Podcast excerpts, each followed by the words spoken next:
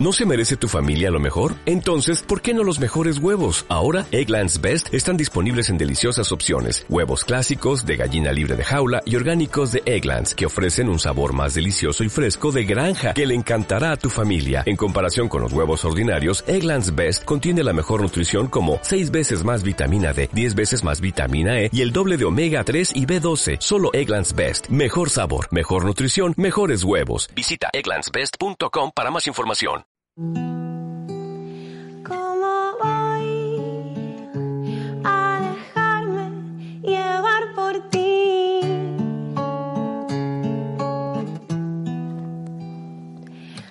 Buenos días, mi nombre es Cristina y un lunes más os hablo desde Endo Real en el espacio social de CLM Activa Radio. Todo lo que tocas se quema. Hoy vamos a hablar con Carmen Lozano. Carmen, cuéntanos un poquito de ti. Soy Carmen Lozano, presidenta de la Asociación de Afectados del Síndrome de Fatiga Crónica, Encefalomielitis Miálgica y el Síndrome de Sensibilidad Química Múltiple desde junio del pasado año. Soy miembro también de la Junta Directiva de la Coalición Nacional de Asociaciones de Fibromialgia del síndrome de fatiga crónica, sensibilidad química múltiple y electrosensibilidad. En el 2011, tras el diagnóstico, eh, comencé una iniciativa, salía a la calle a tejer, a dar visibilidad a la enfermedad que me habían diagnosticado, sensibilidad química múltiple. Y tras aquel movimiento de Ciudad Real salía una proposición no de ley que quedaba más tarde aprobada en el Congreso de los Diputados unánimemente por todos los partidos políticos y siendo oficialmente enfermos el 24 de septiembre del 2014 en España. Desde el 2010 del diagnóstico a día de hoy eh, no he parado de luchar y es lo que me motiva a seguir luchando por todas aquellas personas que seguimos bueno, pues en, el olvido. Como hemos comentado en otras ocasiones, eh, la endometriosis tiene, síntomas muy comunes a otras enfermedades, pues como es la fatiga crónica o como puede ser también a veces incluso la sensibilidad química múltiple. Eh, esta, la sensibilidad química múltiple, es una afección adquirida de evolución crónica caracterizada por la presencia de, síntomas que aparecen ante la exposición a bajos niveles de sustancias químicas involucran a varios órganos o sistemas. Eh, tanto en la endometriosis como, como, en la sensibilidad química múltiple, eh, hay estudios que, bueno, pues que hablan de la presencia de los disruptores endocrinos y la influencia de, de estos en nuestras enfermedades, en nuestras patologías. ¿Puedes contarnos eh, un poco qué son los, los, disruptores endocrinos, por favor?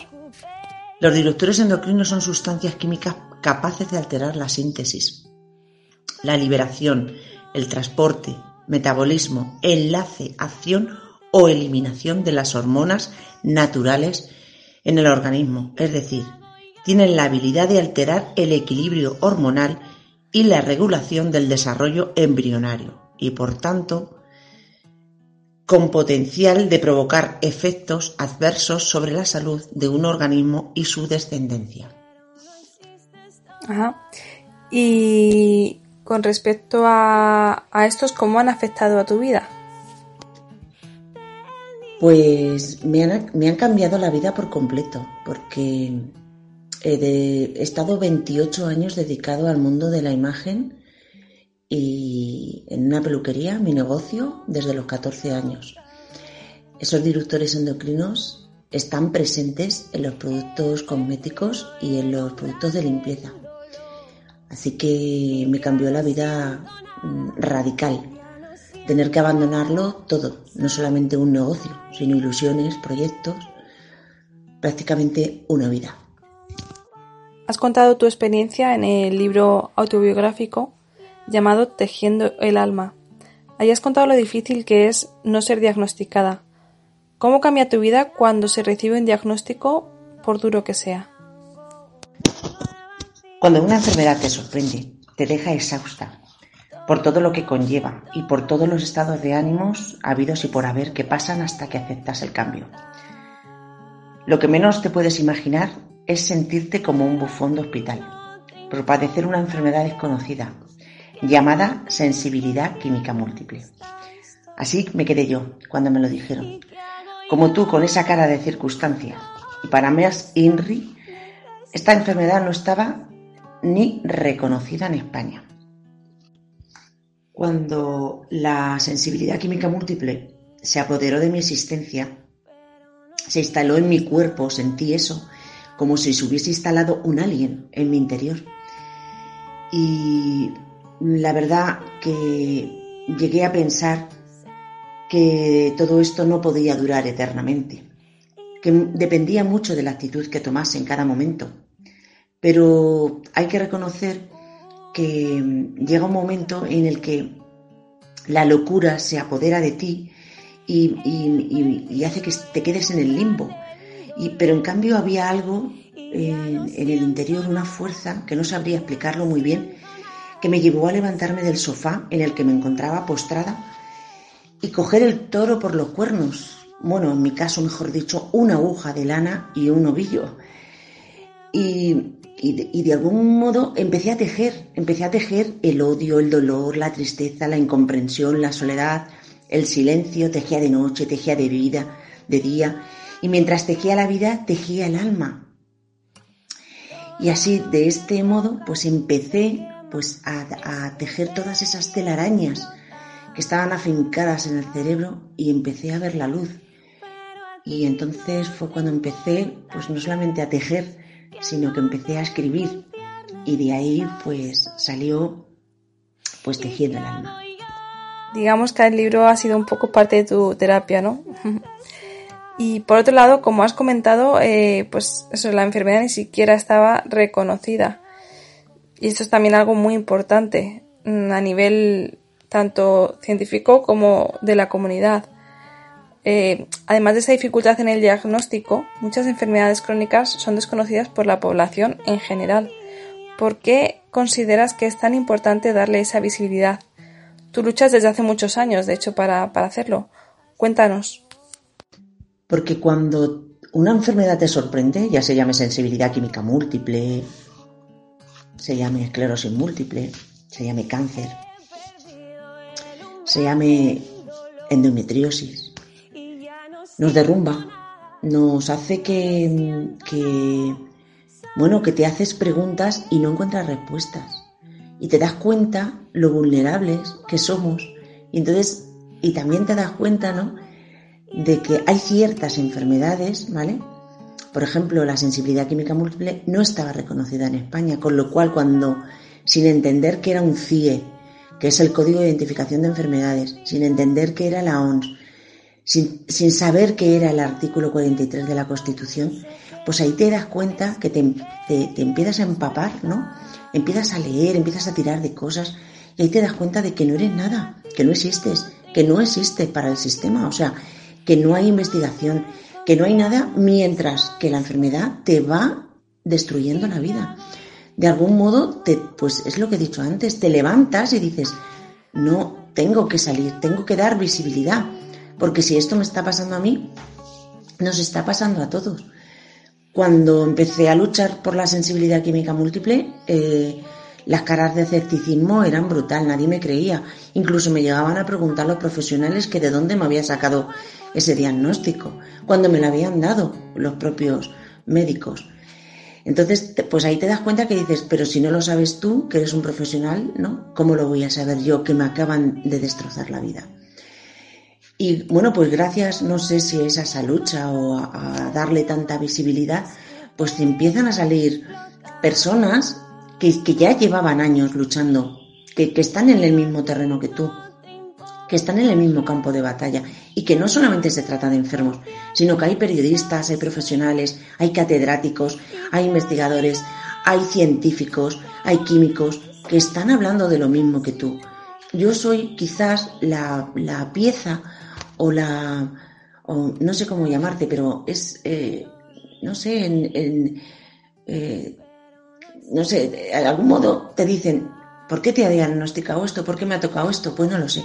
El caso es que no sé si he hecho de, la, de mi vida la sensibilidad química múltiple o, las, o la sensibilidad química múltiple le ha hecho a mi vida, pero el caso es que ahora, después de 11 años, me doy gracias a que gracias a esta lucha que hemos emprendido muchas personas como, como yo en este sentido, ¿no? Por, por dar visibilidad a la sensibilidad química múltiple, bueno, pues gracias a todo esto, pues se van, estamos descubriendo pues que hay muchas sustancias químicas tóxicas que nos están cambiando la vida, que nos están afectando, porque las tenemos en la alimentación, en el aire, en, los cosméticos, en los productos de limpieza, en, el día a día, en nuestra ropa incluso, en nuestros muebles de casa. Entonces, eh, creo que hay que hacer algo y una de ellas mm, hay que cambiar la legislación. Totalmente de acuerdo. Además, incluso hay cierto vacío legal que, pues digamos, que protege el uso de estos químicos que no nos favorecen en absoluto. Pero bueno. Y por otro lado, personalmente, quizás desde un punto de vista no médico, pero cuéntanos, eh, ¿qué te ayuda a luchar contra una enfermedad crónica que produce fatiga física y mental? Quizás me ayude a, bueno, pues a dar visibilidad, eh, a, pues, a hacer ver al mundo lo que te he dicho antes, que hay muchas sustancias químicas tóxicas que nos están alterando el día a día, que nos están afectando en nuestro desarrollo, que nos están cambiando la vida, que, que incluso te pueden afectar para poder traer un hijo al mundo que te afectan tanto, ¿no? que te cambian la vida, que, tienes que aprender, ya de por sí la vida es dura, ¿no? como para que además te encuentres con, elementos que no los has elegido, sino que te los han mm, metido, por así decirlo, ¿no? que te los han, bueno, que, te hacen comulgar con ellos, como si fueran ruedas de molino, ¿no? Y, y nadie nos ha preguntado, y nadie nos está informando de que estos productos tóxicos nos están cambiando nuestra vida, nos están afectando y lo más importante de todo, nos están quitando salud. Y nos están afectando no solamente a la salud, sino al medio ambiente. En tu caso, la enfermedad crónica y, y el empleo estaban fuertemente vinculados. ¿Cómo ha cambiado la enfermedad tu vida laboral? ¿Crees que muchas otras mujeres viven las mismas dificultades? Eh, la peluquería es una zona pues muy tóxica, altamente tóxica, porque está lleno de sustancias tóxicas y además muy perjudiciales para la salud. Eh, esos disruptores endocrinos que hablábamos al principio, los he estado respirando y, comiendo y bueno, pues echándotelos en la piel, porque repito, se encuentran en los productos cosméticos y en los productos de limpieza. Las peluquerías eh, casi siempre, eh, hoy en día a lo mejor esas se irán cambiando, pero son espacios poco ventilados. La prevención laboral no pasa ni por asomo, o sea, estamos completamente desnudos, eh, no tenemos armas o herramientas para poder mm, liberar esos tóxicos. Trabajar, por ejemplo, con mascarilla sería algo ahora está claro, ¿no? Porque estamos en pandemia con el COVID, pero la mascarilla en ciertos trabajos se tenían que quedar igual que los guantes con como, como pues eso, algo mm, que no, mm, vamos, establecido por ley, porque eh, creo que hay que cuidar mucho la salud, igual que no hablo solamente de peluqueras, hablo de personas que están trabajando en el sector de la limpieza, es verdad que esta es una enfermedad que nos afecta más a las mujeres que a los hombres, pero los disruptores endocrinos están encargando de alterar hasta incluso al hombre. Entonces, eh, hay muchos hombres que, están trabajando ¿no? con sustancias químicas en pinturas, en gasolineras, o eh, te puedo nombrar cientos y cientos de trabajos. Y la prevención laboral no está bien llevada porque no se tiene en consecuencia que, estas cosas eh, se van respirando poco a poco y son dosis muy pequeñas, muy pequeñas que se van adquiriendo pero que se, que se van quedando en el cuerpo. Con lo cual al final de nuestras vidas o de nuestra etapa laboral o incluso antes, pues empiezan ¿no? a, pues a, salir pues este tipo de enfermedades que hacen que están hay muchas relacionadas el cáncer eh, bueno está la sensibilidad química múltiple pero bueno hay muchísimas enfermedades no que están relacionadas con, bueno pues con este consumo de, sustancias químicas que, y, no están elegidas como he dicho antes por nosotros y sí eh, por ejemplo hablo en Ciudad Real cuando, cuando yo empecé eh, a salir a la calle, me encontré con una chica que trabajaba en un, en un centro de belleza. A día de hoy han pasado 11 años. Eh, no solamente eh, estamos peluqueras o gente que trabaja en la estética, en la limpieza, sino que en la región pues hemos llegado a, ser bastantes y bueno, tengo constancia que, que han subido se han duplicado o triplicado los casos de sensibilidad química múltiple. Y lo bueno de, de la enfermedad, que no todo, no todo es malo, es que cuando haces visible eh, empieza a salir gente, ¿no? Y, te das cuenta que no estás solo, que hay más gente como tú, y entonces nos, de algún modo, ¿no? Te empiezas como a reclutar y de ahí empiezan a salir las, las asociaciones y la creamos en Castilla-La Mancha en el 2018 por el síndrome de fatiga crónica y la sensibilidad química múltiple. Y gracias a todos estos enfermos, ¿no? Pues hemos hecho una gran familia, una pequeña pero gran familia, que perseguimos lo mismo y tenemos el mismo fin, dar visibilidad a, a las enfermedades que padecemos que además tanto una como la otra, pues cuando te sorprende, ¿no? Pues a todos nos ha cambiado la vida y todos nos encontramos en el mismo barco y además remamos en la misma dirección. Con lo cual, una de las cosas, y aquí es un apoyo ¿no? y un órdago a las asociaciones, es que cuando un diagnóstico te ha sorprendido, busca, intenta buscar apoyo de asociaciones, porque al fin y al cabo entre todos conseguimos, bueno, pues llevar esta, esta pena o esta lucha mucho mejor, en más llevadera. Y sobre todo porque nos entendemos mucho mejor. Así que animo también a cualquier persona, sea de, del sexo que sea, ¿no? Hombre o mujer, adolescente, niño, mayor, que cuando nos diagnostican de algo, siempre está el consuelo, siempre está el apoyo y el enriquecimiento de las asociaciones, con lo cual eh, el, poder asociativo hace mucho bien a todas las personas que, nos encontramos sufriendo por enfermedades muchas veces difíciles ¿no? de, llevar, de diagnosticar y de soportar. Siendo una luchadora como eres, ¿Qué mensaje lanzarías a las mujeres afectadas por enfermedades crónicas? Pues hay una cosa que me llama mucho la atención, que no hay igualdad. Y soy muy eh, meticulosa, ¿no? Cuando digo esta palabra para que nadie se ofenda. La medicina, lo vais a entender enseguida. La medicina dicen que no es una ciencia exacta y es así. Pero realmente el cuerpo que está estudiado, investigado, es, es el cuerpo de un hombre. En cambio, el de la mujer no está estudiado. nosotras llevamos la peor parte en muchas cosas y sobre todo en enfermedades. Y, está claro que no, no, tenemos esa igualdad, ¿no? No, no tenemos em, esa eh, libertad, por así decirlo, a que vas a una consulta, vas al médico y cuando te diagnostican de una enfermedad, hablo por mí, ¿vale? Para que nadie se pueda sentir ofendido.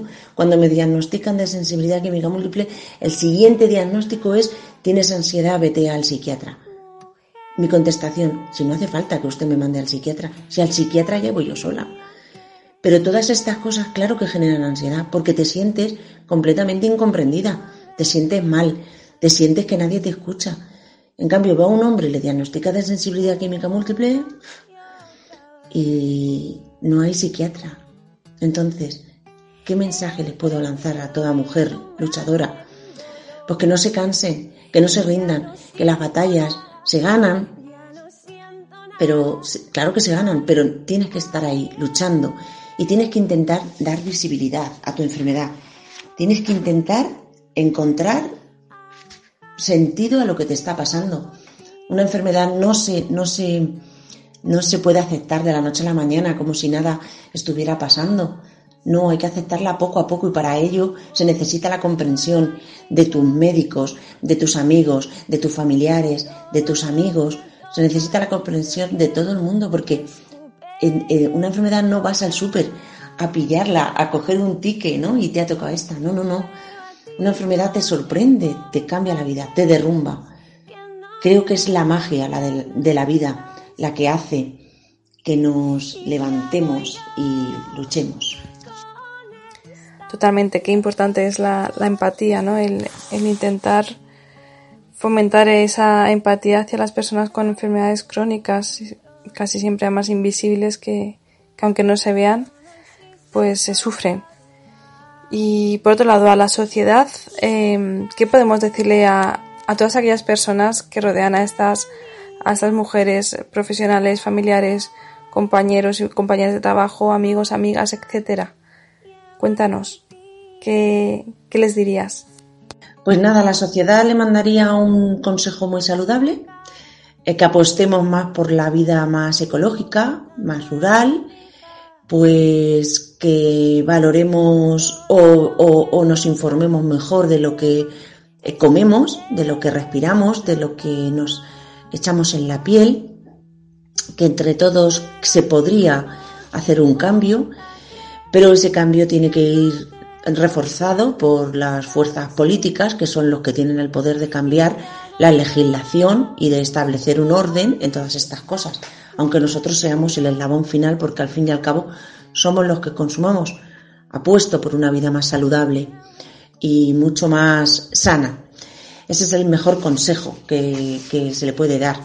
Y al resto de familiares, sobre todo, es apoyo, comprensión, eh, un abrazo, ayuda muchísimo y os lo digo por experiencia, porque me vais a permitir, pero quiero cerrar esta entrevista con algo bonito, con algo que, nada más empezar a escribir el libro, Tejiendo el Alma, me dijo el editor, escribe, escribe en un folio las cosas eh, que más, que, que quieres, ¿no? Y dice así, lo que quiero es dejar escrita una historia de tantas que hay por el mundo llena de sentimientos y de altibajos por querer sentirme viva, más viva que nunca. Quiero ver crecer a mi hijo y compartir mi vida con él. Quiero vivir cada momento como si fuera el último. Quiero leer, tocar, ver. Quiero sentir el aire limpio en el rostro. Quiero abrir puertas y ventanas para dejar pasar la luz. Quiero mostrar la sonrisa, quiero coger de la mano, quiero besar y abrazar sin limitaciones. Y por querer quiero Quiero soluciones para cambiar el mundo, la paz. Y lo que no quiero son químicos que nos hagan daño, al igual que no hacer daño a nadie, ni enfermedades, dolor e incomprensión. No quiero pena, soledad, llanto y silencio. No quiero vivir entre cuatro paredes, ni renunciar a la vida y por querer no quiero ni pobreza ni guerras. Esta es mi historia Gracias de corazón por ayudar a ser más visible. Un abrazo sin perfume, como digo siempre. Gracias. Qué bonito. Pues muchísimas gracias Carmen, muchas gracias por tu tiempo, muchas gracias por abrirte a nosotros, por contarnos tu, tu experiencia y tus, tus pensamientos y nada, esperamos seguir sabiendo de ti y, y de los logros que consigáis y y poder, eh, poder celebrarlo. Un saludo y un abrazo muy grande, sin perfume, por supuesto.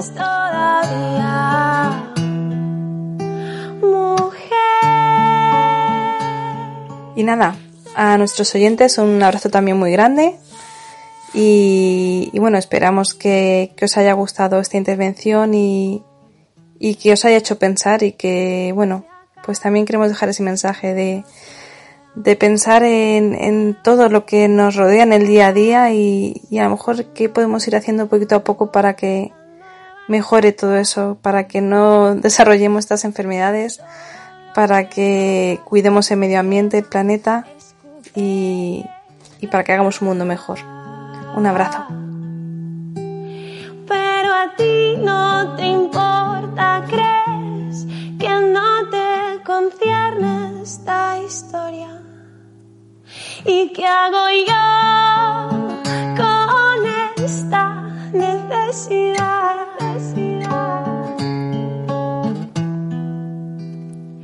Te busco